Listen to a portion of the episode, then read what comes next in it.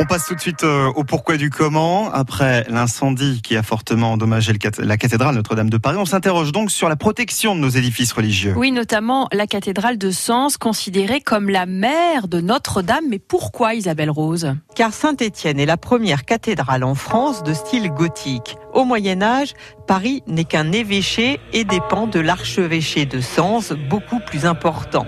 C'est d'ailleurs dans la cité sénonaise que le pape de l'époque, Alexandre III, réside.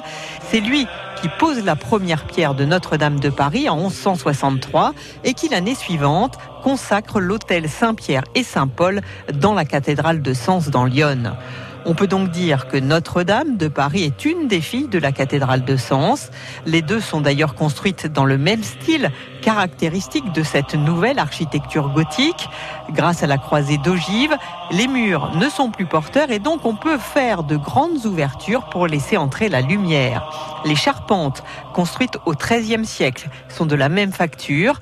Celle de Notre-Dame vient de disparaître dans les flammes. Celle de Sens est encore présente, fort heureusement. Et alors, quels sont euh, les systèmes de sécurité qui sont euh, mis en place à Sens, euh, en l'occurrence, pour protéger la cathédrale? Eh bien, comme tout bâtiment accueillant du public, la cathédrale obéit aux mêmes règles de sécurité. Il existe des alarmes incendie et des colonnes sèches ont été installées jusque sous la charpente pour permettre aux pompiers, en cas de départ de feu, justement, de brancher directement leur lance sans avoir à monter les tuyaux par des escaliers ou coursives souvent étroits des pompiers qui participent au moins une fois par an à une manœuvre dans le bâtiment pour savoir exactement quoi faire en cas d'incendie.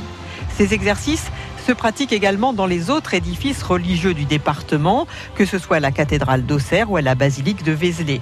Et puis sachez qu'en cas de sinistre, comme pour Notre-Dame de Paris, eh bien c'est l'État qui est propriétaire du bâtiment, il est donc son propre assureur et assume seul le coût des dégâts. C'est donc lui qui paie, c'est-à-dire nous. Et est-ce que ce drame va entraîner un renforcement des mesures de sécurité, Isabelle? Dans Lyon. En tout cas, le vicaire général l'espère.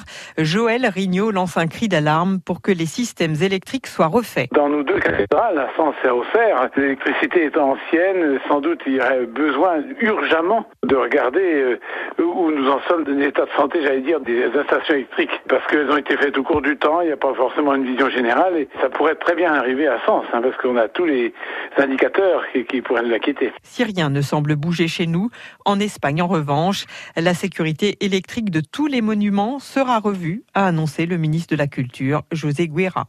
Le pourquoi du comment avec Isabelle Rose ce matin et sur notre site internet. France Bleu